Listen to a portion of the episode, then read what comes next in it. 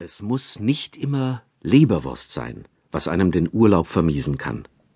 Schon gar nicht, wenn man wie unser guter, lieber alter Knuddel fünf Tage lang noch nicht mal das kleinste Zipfelchen davon zwischen die Zähne kriegt. Immer nur Salami, luftgetrocknete.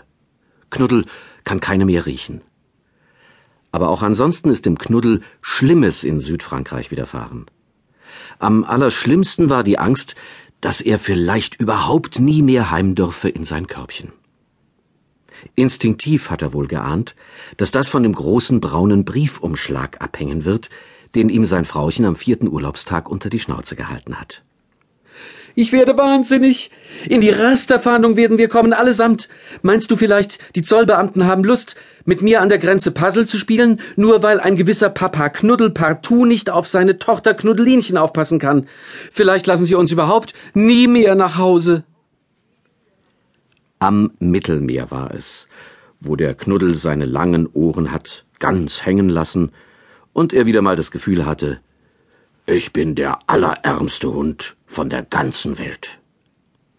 Und das alles nur wegen Gott in Frankreich.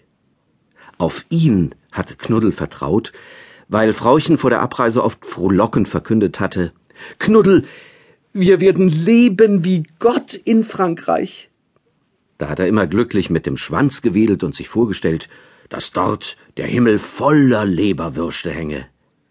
Das war seine Vorstellung von Gott in Frankreich. Knuddelinchen hätte ihren Papa natürlich aufklären können, aber das bisschen Hund hat Wichtigeres zu tun. Es musste immer spielen, etwas zerknabbern oder schmusen. Knuddelinchen hat nun mal vom Mütterchen die französische Frohnatur, vom Vater noch nicht mal die Statur.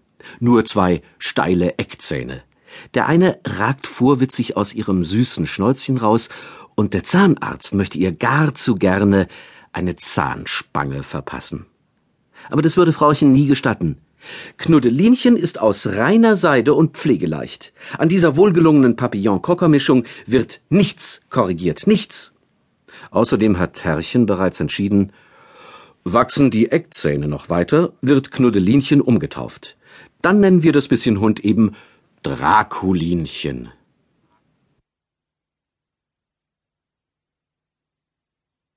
Also heute möchte ich nun erzählen, wie aus Draculinchen, hm, nein, wie aus Knuddelinchen eine kleine Seejungfrau wurde und wie Papa Knuddel gemerkt hat, dass der Himmel in Südfrankreich nicht nur voller Leberwürste hängt, sondern dass es dort auch Taschendiebe gibt. Anfangen muss ich da bei Carlos d'Azur, der Kunstmaler ist.